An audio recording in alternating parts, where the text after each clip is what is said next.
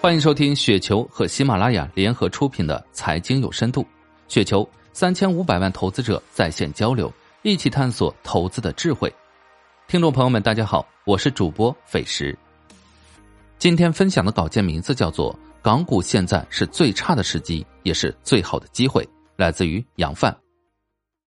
相对于 A 股、美股，甚至其他新兴市场，如我前几天文章提到的越南市场。这一年投资港股的人可以说是伤痕累累，极其郁闷。原因无他，就是多数个股无论业绩好坏，呈现了绵绵不绝的下跌，估值低的可以再低，完全是没有底线；高股息的也几乎没有太好的支撑。多数传统行业公司其估值可谓惨不忍睹，按财主说言，也只有二零零三年的沙斯可比了。同时，市场中有很大比例的公司 A H 差价已经达到非常夸张的地步了。不少投资者哀嚎，传统的投资理念与方式已不再适用港股了。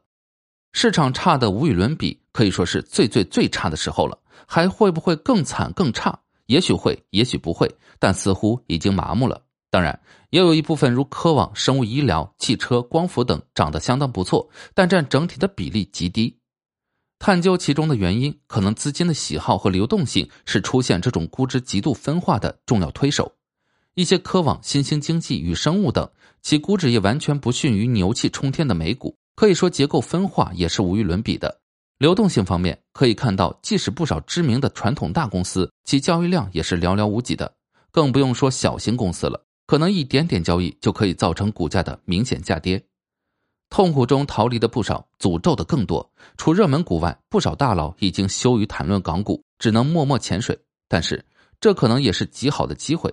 光明源于黑暗，黑暗涌现光明。首先，很多优秀公司的盈利仍然非常健康，同时也具备极佳的股息收益。如果能找到值得信任的、与中小股东利益一致的管理层，公司经营不出问题的话，未来光股息就可以支撑很好的收益了。对于股价的下跌，甚至可以更为坦然。